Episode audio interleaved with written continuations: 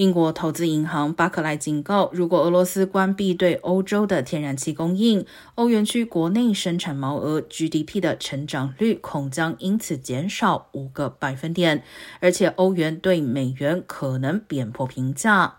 欧元对美元汇率过去三个月重贬约百分之八，如今来到一点零三美元水准。克里姆林宫已经对保加利亚和波兰切断供应，并在本周制裁俄罗斯天然气工业公司在欧洲的子公司，包括德国子公司在内，使得德国经济部长哈伯克警告，俄国天然气可能断供。